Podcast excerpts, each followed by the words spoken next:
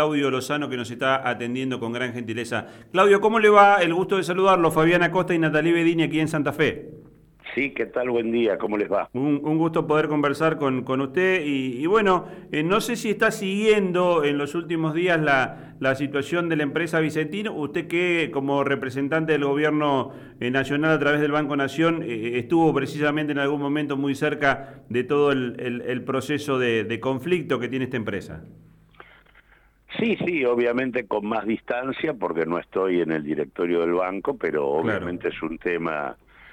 que me interesa desde el primer momento en que ingresé al Banco Nación eh, por varias razones. Primero porque estábamos en presencia de un fraude monumental este, consumado por un grupo empresario sobre el conjunto de la sociedad argentina a través del Banco Nación y por qué existían todas las posibilidades y los elementos, dado el papel que el banco tenía como acreedor privilegiado para poder avanzar eh, evitando que ese fraude se consume y al mismo tiempo permitiéndole al Estado argentino avanzar en eh, una presencia más clara en el comercio exterior de nuestro país, puntualmente en el comercio exterior de granos, al tiempo que para este, salvaguardar, digamos, el conjunto de el grupo empresario, la estabilidad de sus trabajadores y resolver el problema de eh, la gran cantidad de pequeños y medianos productores que habían quedado fuertemente esquilmados luego de la, de la, de la crisis de la empresa. Así que sí, este, y creo que bueno, hemos vivido una situación bastante complicada en el marco de un concurso de acreedores que eh, lamentablemente tuvo un, un,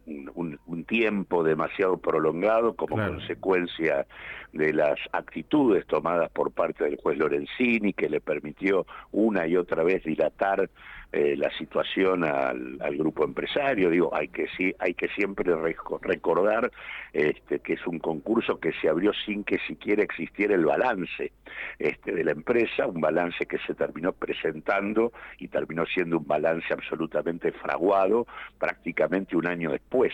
este, de que eh, comenzara el concurso, cosa que es absolutamente irregular, eh, y al mismo tiempo, digamos, esto se dilató hasta el punto en donde eh, el propio juez permitió que, el grupo empresario llevara adelante eh, una, una propuesta absolutamente inconstitucional que no tendría ni que haber sido permitida eh, y que tenía por objeto que el, digamos, Vicentín asociado a Bunge y a Glencore o lo que sería Caviterra terminaran quedándose con la empresa y teniendo un control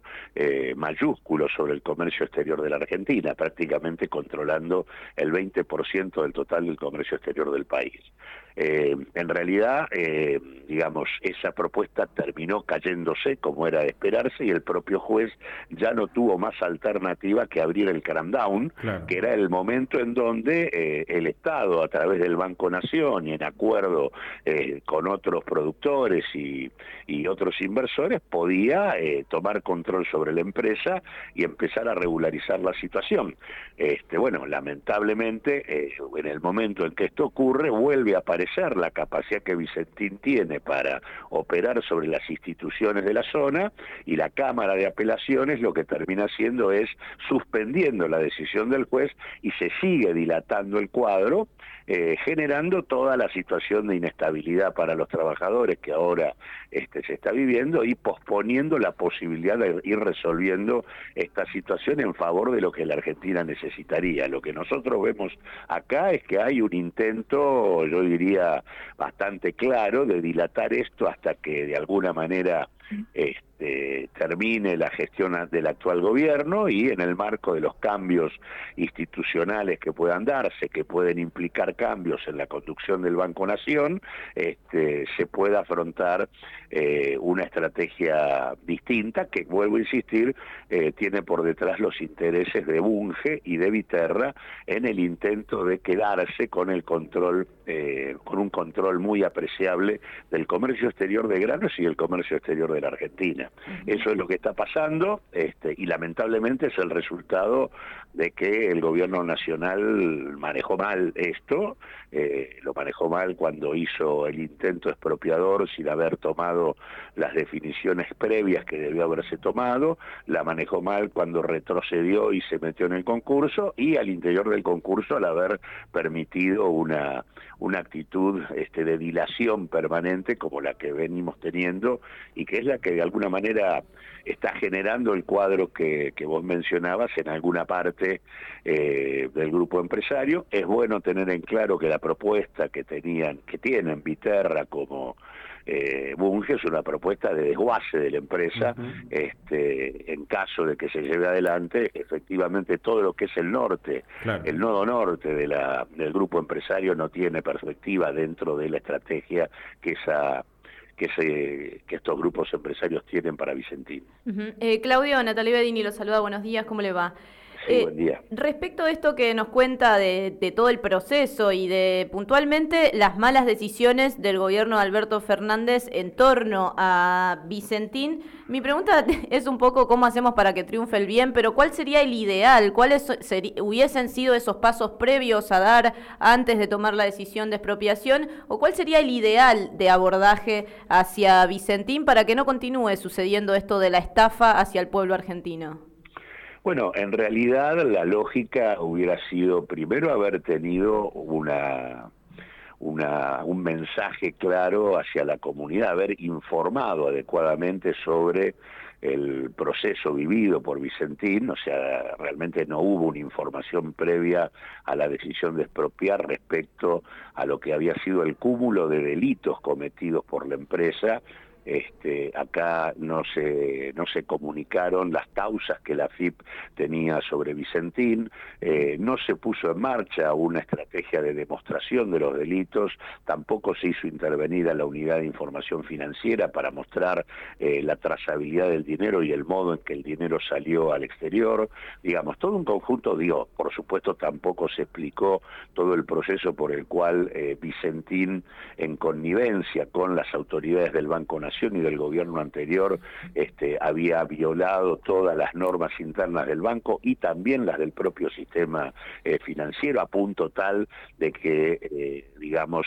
se le terminó permitiendo eh, que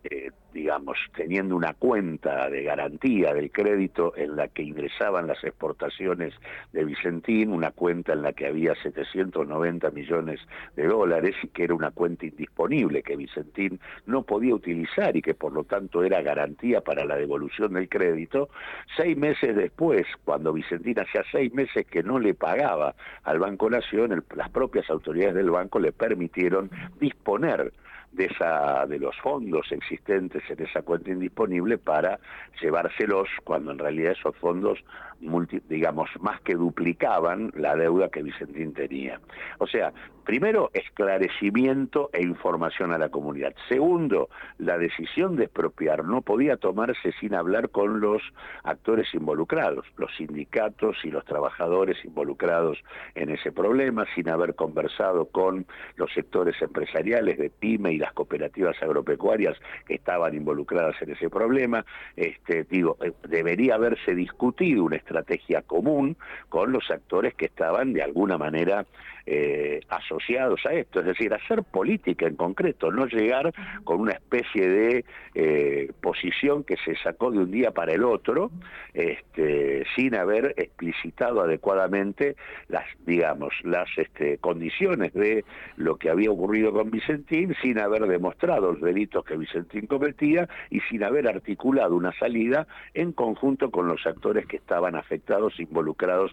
en la situación. Haber hecho esto hubiera permitido que eh, no surgiera de manera eh, como se dio una estrategia de, respuesta frente a la decisión de expropiar que colocó al gobierno digamos, en una situación eh, complicada, donde en realidad además era algo esperable, porque Vicentín era la sexta exportadora de la Argentina y el comercio exterior de granos es un núcleo económico muy significativo, donde operan transnacionales muy importantes que llevan adelante un, un proceso comercial absolutamente opaco, este, donde los procesos de subfacturación de exportaciones son absolutamente eh, evidentes. Eh, Claudio, y respecto a esto que usted manifiesta, eh, que, lo trae este, a, la mesa el tema de, la expropiación que en el comienzo su gobierno anunció el, presidente Alberto Fernández. ¿Qué tan cerca se estuvo? ¿El presidente no fue bien asesorado? En el caso de, haber tenido la intención concreta de avanzar em, en la expropiación producto del poder que tienen estas empresas, quizás la estrategia tendría que haber sido otra. Claro, por eso estoy comentando todos estos pasos, informar a la comunidad, que la FIP demuestre los delitos, que la Unidad de Información Financiera actúe, que todo esto fuera explicitado ante el conjunto de la sociedad y haber discutido con todos los actores involucrados hubieran generado un contexto absolutamente distinto para plantear una expropiación que era absolutamente legítima y absolutamente necesaria para evitar todo esto que se vivió este, desde hace ya tantos años. Este, porque la verdad, se, digamos, la, el, el boicot a la idea de expropiación se fundó en mentir descaradamente a la sociedad por parte de actores que son parte del poder y por parte de multimedia medios hegemónicos que tomaron esto como una publicidad central, diciendo tonterías como que estábamos avanzando al caso, en función de parecernos a Venezuela o que en realidad este, estábamos malquistándonos con el resto del mundo, cuando el, los, los, el primer acreedor este, extranjero de Vicentín es el Banco Mundial y los bancos extranjeros estaban este, que volaban con el fraude que Vicentín había conformado. Es, digamos, era exactamente al revés. La posibilidad de mostrar un Estado en capacidad de disciplinar un comportamiento empresario tan fraudulento era al revés, era una carta de presentación de una Argentina distinta. Esto digamos, no se hizo. O sea, digamos, y te digo más, los que más involucrados estábamos en el tema de Vicentín, que seguíamos el caso, que habíamos propuesto alternativas y caminos, no fuimos consultados en absoluto respecto a la decisión de la expropiación. La expropiación apareció de un día para el otro sin que nos hubieran informado ni nos hubieran preguntado nada cuando éramos los que efectivamente estábamos llevando adelante este, la discusión sobre el tema a partir del hecho de que el Banco Nación tenía un muerto de 300 millones de dólares que había que tratar de recuperar. Así que en ese sentido, el nivel de improvisación eh, y la falta de estrategia frente a una decisión política que era muy importante, pero que iba a generar un conflicto con una estructura de poder económico tan relevante como es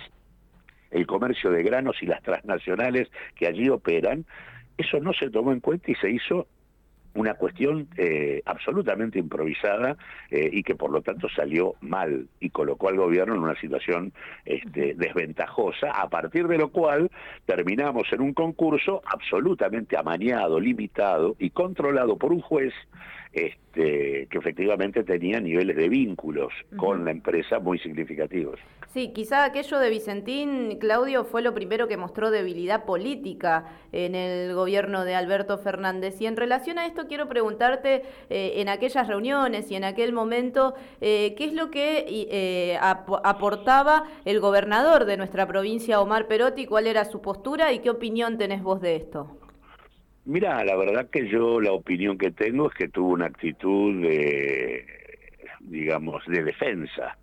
de Vicentín, de, apañamiento del comportamiento de ese grupo empresario. Lo primero que hizo frente a la decisión de expropiación fue llevar a, a, Nardelli, quien era quien estaba al frente del grupo empresario, a hablar con el presidente eh, y a partir de allí se surgió digamos, la, la, la, decisión de bajar el tema de la expropiación y que el Estado en todo caso interviniera directamente en el concurso, un concurso que como digo era este, un concurso fuertemente condicionado este, y que por lo tanto ya anunciaba que iba a ser muy difícil poder avanzar en la dirección que se necesitaba. Así que en realidad, desde mi punto de vista, la, eh, la actitud por parte del gobernador fue una actitud de complicidad con Vicentín y con los objetivos que Vicentín tenía, este, que no eran efectivamente los que de alguna manera necesitábamos. Acá lo que había que hacer era recuperar este, lo que de alguna manera la sociedad argentina a través del banco había puesto en esa empresa este, y el modo de hacerlo era tomando control eh, y haciendo valer los derechos accionarios que el Banco Nación tenía por estos 300 millones de dólares y en este sentido abrir la puerta a la construcción de una empresa pública no estatal con participación de productores y cooperativas este, que al mismo tiempo fuera una empresa testigo del comercio exterior. Ese que era el objetivo de un Estado que efectivamente pretendiera hacer política como corresponde en este contexto de la Argentina, este, lamentablemente en esa dirección ni el gobierno hizo, ni el gobierno nacional hizo las cosas como debió haberlas hecho, como repito, actuó de una manera absolutamente improvisada y sin, sin los pasos que efectivamente esto requería, y el gobernador fue absolutamente cómplice del intento de Vicentín de buscar una salida sobre la base de una asociación con los actores empresariales del sector. Acá hay un tema de fondo, uno de los socios principales, mejor dicho, históricos de Vicentín es Glencore, es Viterra, eh, con quien Vicentín comparte una de las joyas principales que tiene, que tenía el grupo grupo empresario y que se cuidó muy bien de dejar afuera del concurso, que es Renova, que es una firma de primer nivel a nivel mundial, este, digamos de molienda de soja, este, y ciertamente, eh, digamos, acá lo que había por parte de, del grupo empresario Glencore era quedarse con esta, quedarse con Vicentín, obviamente desguazando la empresa eh, y teniendo una estrategia común de salida eh, con los este, dueños de Vicentín. Esto estaba así planteado desde un comienzo, o sea que había claramente un grupo empresario extranjero eh, que tenía intenciones de quedarse con el control sobre la empresa y en ese proceso estamos. Eh, de hecho, Glencore ha reemplazado a Vicentín eh, en buena parte de la actividad del, comercio de granos desde que Vicentín salió, escaló posiciones, ocupó el lugar de, el lugar de Vicentín en la exportación de granos en la Argentina, e incluso Vicentín era el actor principal en eh, Paraguay, y ahí fue a parar Glencore también para ocupar ese lugar. Todo el eje Paraguay-Rosario, este, Montevideo, que es el triángulo por el cual se fugan divisas a lo pavote en la Argentina y que está asociado al comercio exterior de granos, en ese triángulo Vicentín tenía un papel central y hoy Glencore lo tiene a través de Viterra, y casualmente es Viterra uno de los actores que junto con Bunge este, pretende quedarse con este, esta salida que de alguna manera inventaron, este, que entre otras cosas pasa por, eh, vender eh, la participación que le queda a Vicentín en Renova como mecanismo para pagarle a este, los productores agropecuarios, o sea, vender lo que incluso forma parte del concurso, este, o sea, algo que no se podría hacer de acuerdo a la ley vigente, bueno, eso es lo que el juez ha venido permitiendo, que es esta propuesta absolutamente inconstitucional y que es la que, bueno, como no la pudo, no pudo terminar de hacerlo, porque la tarea que el Banco Nación hizo en términos judiciales, este, con el como acreedor privilegiado le ha permitido frenar ese proceso, pero lo que no ha ocurrido acá es en ningún momento un acompañamiento por parte de la política gubernamental para dar pasos más firmes en la dirección que corresponde. Claudio, agradecerle enormemente la gentileza, eh, estamos atentos a este tema, eh, preocupados obviamente por, la evolución de este concurso de acreedores, este crown down que se ha abierto en este momento para la empresa Vicentín. Le mandamos un abrazo grande, seguimos en contacto. Bueno, muchas gracias, gracias por convocarme. Claudio Lozano fue director del Banco de la Nación Argentina, uno de los acreedores de la empresa eh, Vicentín.